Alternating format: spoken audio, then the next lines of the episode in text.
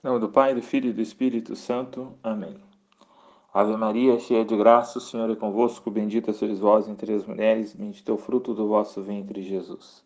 Santa Maria, Mãe de Deus, rogai por nós, pecadores, agora e na hora de nossa morte. Amém. Santo anjo do Senhor, meu zeloso guardador, se a ti me confiou pela divina, sempre me rege, me guarde, me governe, me ilumine. Amém. Em nome do Pai, do Filho e do Espírito Santo. Salve Maria a todos. Vamos dar continuidade então à nossa formação sobre a pessoa da Virgem Maria, no mês de maio. Estamos estudando todos os dogmas relacionados à pessoa de Nossa Senhora. E hoje nós vamos ver o dogma da Imaculada Conceição. Dogma esse que foi proclamado pelo Papa Pio IX no ano de 1854. Concílio Vaticano I pela bula Inefabilis Deus. O que consiste então o dogma da Imaculada Conceição?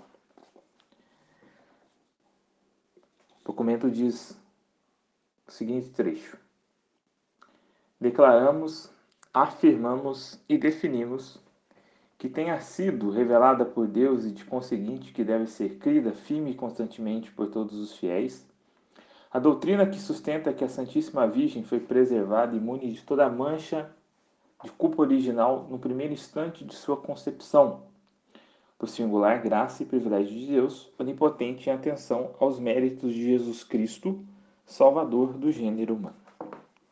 Ou seja, o que é então o dogma da Imaculada Conceição? Dogma da Imaculada Conceição, então, nada mais é do que é, Nossa Senhora, ela foi preservada da culpa original. Nossa Senhora não contraiu, como todos os seres humanos, é, o pecado original. Ela foi preservada desse pecado. E também ela não cometeu na sua vida jamais jamais, jamais, jamais nenhum pecado, mesmo que seja o menor pecado venial.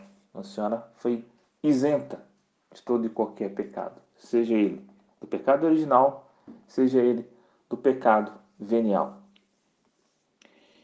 Então, como nós vamos é, explicar o dogma da Imaculada Conceição? É, primeiro, Bom a gente entender o que é o pecado original. O pecado original é esse, então, que cometeram Adão e Eva. Deus, então, proibiu que Adão e Eva comessem do fruto da árvore da ciência do bem e do mal que estava no meio do jardim do Éden. Eva, então, sucumbe à tentação da serpente, come do fruto e também dá a Adão para comer. E daí então o homem contrai o pecado original. Pecado esse original que depois seria então transmitido a toda a descendência de Adão e Eva. Quais são as consequências do pecado original? É bom a gente entender isso daqui.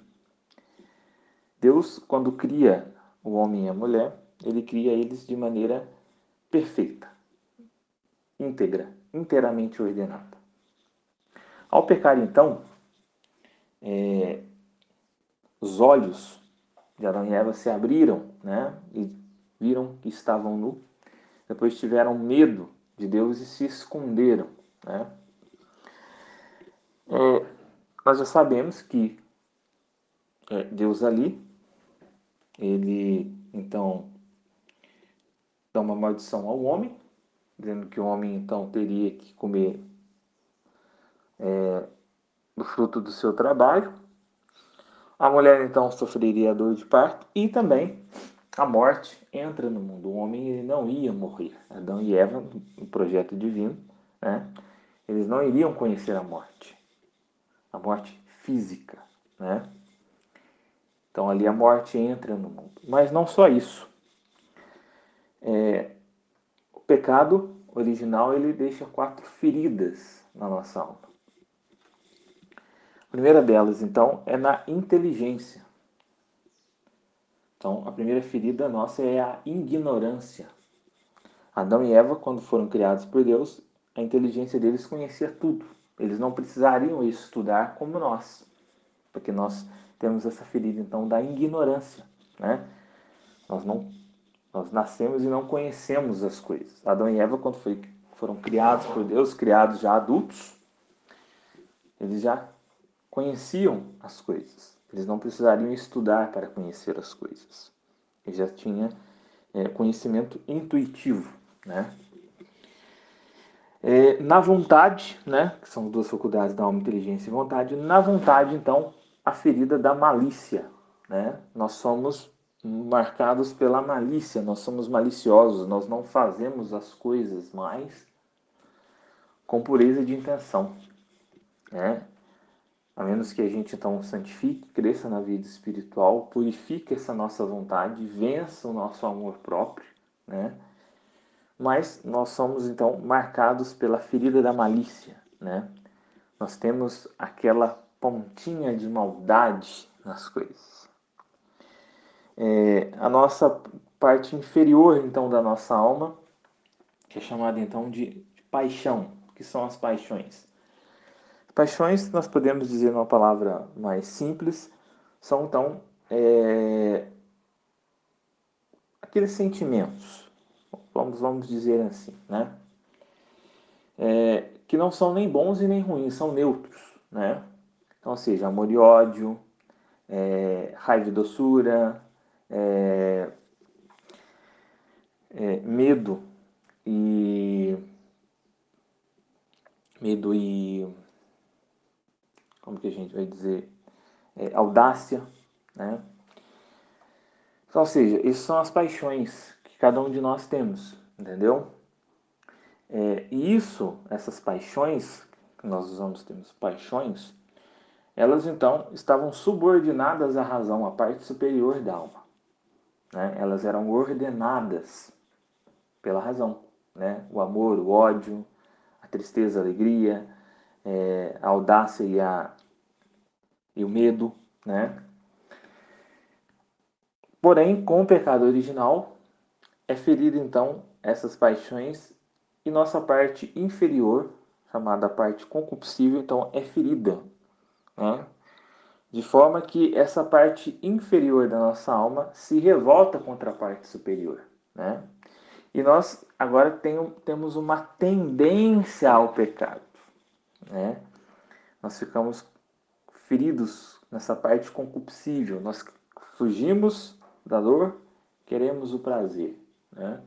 Veja que essas, essas, essas paixões, embora sejam neutras em si, elas não são mais iluminadas pela razão, mas sim pela, pela vontade ferida pelo pecado, tendenciosa ao pecado. Né? Então, ou seja, vamos, vamos dar um exemplo para ficar claro aqui. É, alguém fica feliz usando droga? Fica alegre usando droga? Sim. O drogado fica feliz usando droga. Né? Mas o que é isso? Essa parte concupiscível dele, que é então desfrutar do prazer, mas não mais de uma maneira que seja iluminada pela razão. Porque a gente sabe que, embora o drogado possa ser feliz usando droga, aquilo está destruindo a vida dele. Não tem mais essa iluminação da razão. Então, essa parte concupiscível, voltada ao pecado, que quer a satisfação acima de tudo, mesmo não tendo razão nenhuma, deixa então essa ferida na nossa alma. Então, isso é a ferida da concupiscência, né? E a nossa parte irascível. O que é a nossa parte irascível? Aquela nossa parte, então, onde nós é, temos que fazer o bem. Deus colocou isso na nossa alma, essa parte irascível, essa vontade de fazer o bem, né? essa, essa, esse ímpeto para realizar boas obras, realizar o bem. Né? Isso antes do pecado estava voltado para Deus e agora com o pecado original é, é ferido agora pela fraqueza. Por isso que São Paulo vai dizer: faço é, o mal que não quero e deixo de fazer o bem que quero. Né? Então essa fraqueza. Então isso é o pecado original. Né? Essas são as consequências do pecado original na nossa alma. E Nossa Senhora, ela não teve isso. Ela não teve isso. Ela não teve é, todas essas feridas. A alma de Nossa Senhora era inteiramente voltada para Deus, era inteiramente íntegra. Ela, nela não havia esse combate que há na nossa alma da parte inferior da nossa alma contra a parte superior. Nossa Senhora tudo era ordenado e regrado para Deus. Daí a gente pode chegar à seguinte conclusão: ah, então se é assim, por isso Nossa Senhora não pecou. Para ela foi muito fácil, né?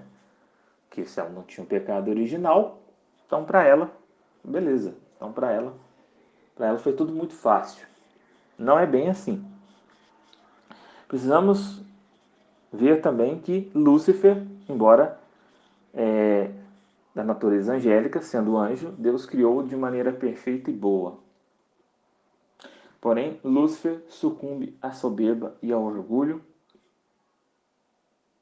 porque não queria se submeter a um Deus que fosse Deus e homem ao mesmo tempo, e muito menos ser servo de uma mulher, do qual a natureza era inferioríssima ao do anjo.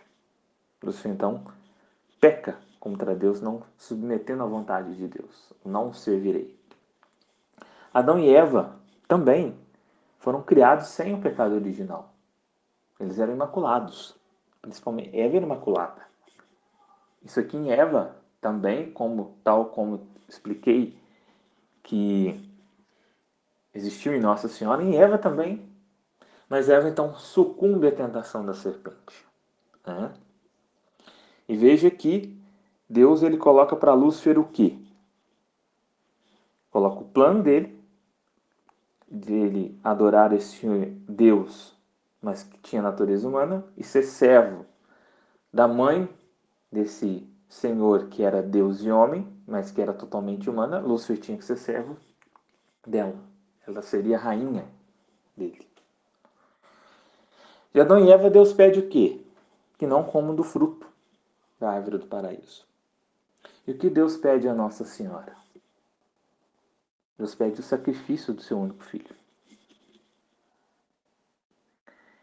Embora então Nossa Senhora tenha sido preservada do pecado original, Deus pediu de Nossa Senhora muito mais do que pediu de Adão e Eva e muito mais do que pediu de Lúcifer. E quando nós olhamos para Lúcifer, Adão e Eva, eles sucumbiram e caíram.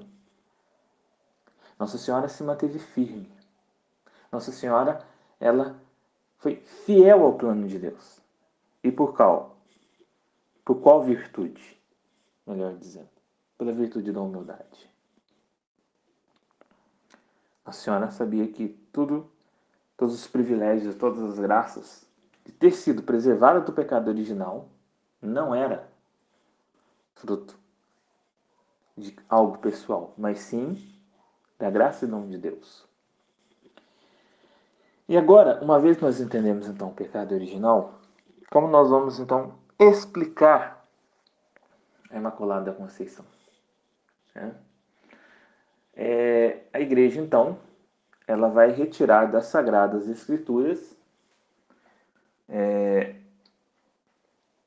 coisas ali que vão dar é, base para que se proclamasse o dogma da Imaculada Conceição. Um parênteses aqui.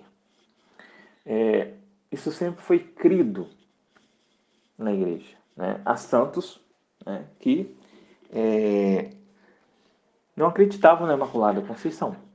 Né? São Tomás de Aquino mesmo, ele não cria na Imaculada Conceição é, não era uma coisa na igreja ainda que era fechada a ponto de ser dogmatizado. Mas, na sua maioria, né, a igreja, através dos seus fiéis, dos seus santos padres, dos seus santos doutores, sempre acreditou na Imaculada Conceição. Porém, o Papa Pio IX, então, em 1854, numa época que a igreja então atravessava combates terríveis contra a fé, o Papa então resolve dogmatizar, né? E junto com o dogma da Imaculada Conceição, ele também dogmatiza a infabilidade papal. Um dia, se Deus quiser, nós podemos estudar o dogma da infabilidade papal. Por quê? Porque não há nada mais católico do que Maria e o Papa. Então, Pio IX, para fortalecer a fé católica, dogmatiza aquilo que é de mais católico, aquilo que realmente nos divide de outras religiões, que é Maria e o Papa. É, você pode estar falando, mas e a Eucaristia, Claudinei? Sim, os protestantes também acreditam, né? os luteranos acreditam na presença real de Jesus Cristo. Então eles podem dizer que eles têm comunhão eucarística. Mas Maria, o Papa, é inteiramente católico. E o que é então a Imaculada Conceição? Como então explicar a Imaculada Conceição? Né? Porque aqui o dogma diz que em honra dos méritos de Jesus Cristo. Vamos seguir então a explicação de Dan Scotto. Existe um filme que chama O Defensor da Imaculada. Se vocês quiserem depois eu posso estar postando aí no grupo. Para vocês aí, talvez deva ter no YouTube, eu tenho um filme em DVD. É, Dan Scotto era franciscano, beato, e ele muito se usou da tese de Dan Scotto para poder explicar a Imaculada Conceição. É, o que então afirma? Ele afirma a seguinte coisa. Vamos dar um exemplo. Uma pessoa está lá num barco. Ele então se desequilibra e cai na água. Alguém então pula na água e salva aquela pessoa. Nós podemos dizer que aquela pessoa foi salva, sim. Porém, há uma maneira mais perfeita de salvar uma pessoa. Seguindo o mesmo exemplo, estamos no barco, uma pessoa se desequilibra e ela está a ponto de cair na água. Alguém vai lá e a pega antes que ela caia na água. Podemos dizer que ela foi salva? Sim. E ela foi salva de maneira muito mais perfeita do que aquele que caiu na água e foi salvo. Assim então, Jesus, né, através dos seus méritos, e aqui os méritos dele, os seus méritos de sua vida, paixão, morte e ressurreição. Ele então aplica a Nossa Senhora antes que a redenção aconteça. Por quê? Porque ele é Deus. Sendo Deus, para Deus não existe nem passado, nem presente e nem futuro. Né? Para Deus, ou melhor dizendo, para Deus é um eterno presente. Em Deus não há nem passado e nem futuro, mas sim um eterno presente. Cronologicamente, né, a redenção vem depois do nascimento de Maria, uma coisa óbvia. Porém, Deus, na sua sabedoria infinita, aplica os méritos, então, vindouros da paixão à sua mãe.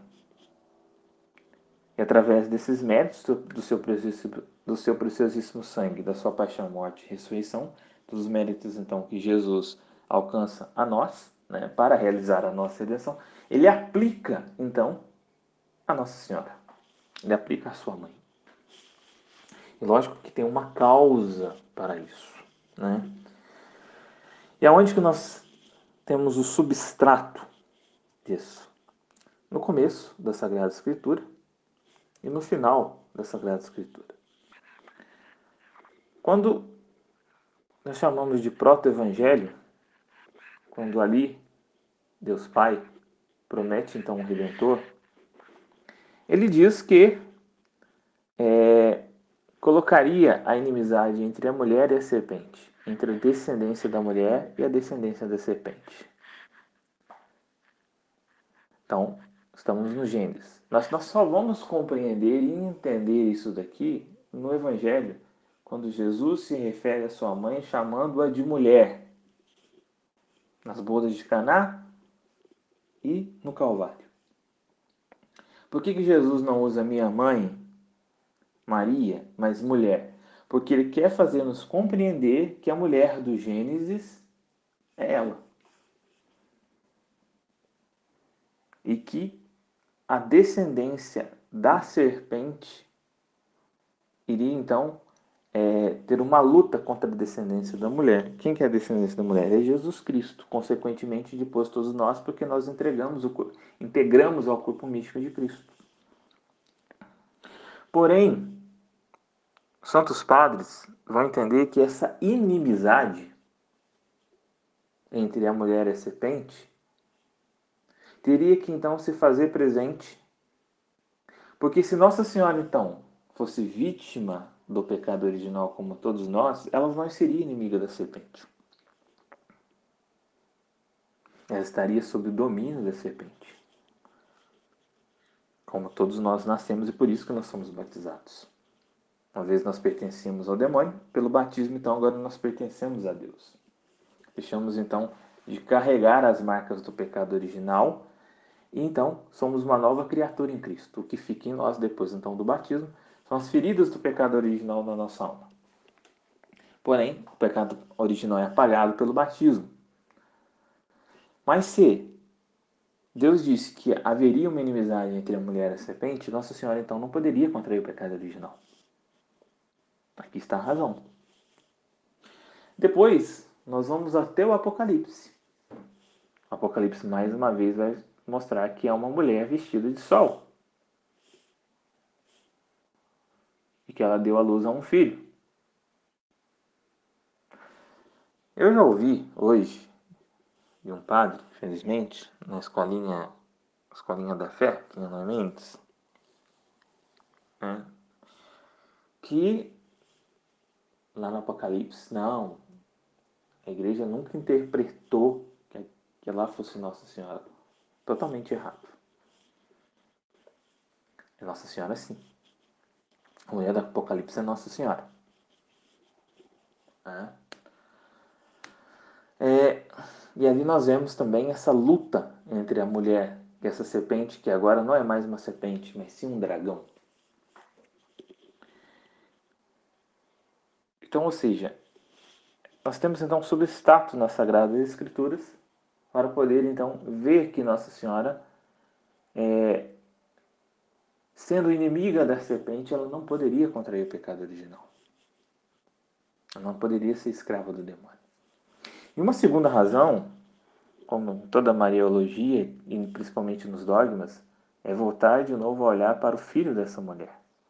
Jesus sempre é a, o binóculo que nós devemos olhar para Maria. Por quê? Porque como Jesus nasceria, então, aquele que é o Redentor, se a sua mãe tivesse a mancha do pecado original? Tivesse contraída a mancha do pecado original. Deus então concede esse privilégio em decorrência, né, dá ou toga esse privilégio a Nossa Senhora em decorrência do filho que nasceria dela, da missão que Jesus realizaria, que era a missão da redenção. Então, nós podemos chegar à seguinte conclusão: a primeira redimida de Cristo foi Nossa Senhora. Ela foi a primeira redimida. E ela foi redimida por um privilégio singular, em decorrência então da sua missão, da grandiosidade da sua missão. Por isso Deus dá a ela esse privilégio. Seria ilógico Jesus, então, que viria realizar a redenção, tivesse uma mãe tão ferida pelo pecado original. Não concedesse, então, Jesus de maneira é, pura, sem pecado. É por isso que, nesses dogmas, né, depois nós veremos o último, que é a Assunção de Nossa Senhora, nós temos sempre que olhar para quê? Para Jesus Cristo e a missão de Jesus Cristo, realizar a redenção do homem. Mas só que Deus vincula Nossa Senhora a essa missão. E por Deus então vinculá-la a essa missão, ele tem que dar a ela então privilégios para que ela exerça então essa missão. Então, por isso nós temos o privilégio então da virgindade perpétua, nós temos o privilégio então dela ser mãe de Deus e temos agora o privilégio da Imaculada Conceição.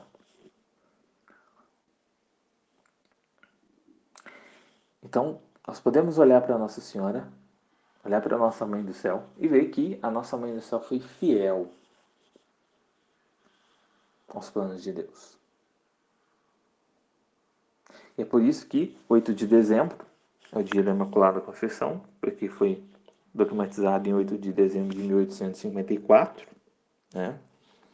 Por isso que é dia santo de guardar. Porque não, não há outro privilégio né? é, a criatura humana do que ser preservado do pecado original. Né? Porém, a Virgem, a, a ser mãe de Deus é o maior privilégio que Nossa Senhora tem. Esse é o maior privilégio. Em seguida, sim, a Imaculada Conceição, ter sido preservada do pecado original, consequentemente, jamais ter pecado nenhum em sua vida. Então, essa é a Imaculada Conceição. Né? Espero então ter clareado para vocês, ter explicado de maneira fácil. Qualquer dúvida, então, estou à disposição de vocês no grupo para questões. Tá? É... Semana que vem, então, nós concluímos com o dogma da ação.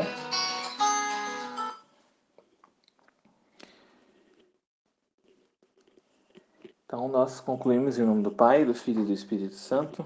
Amém.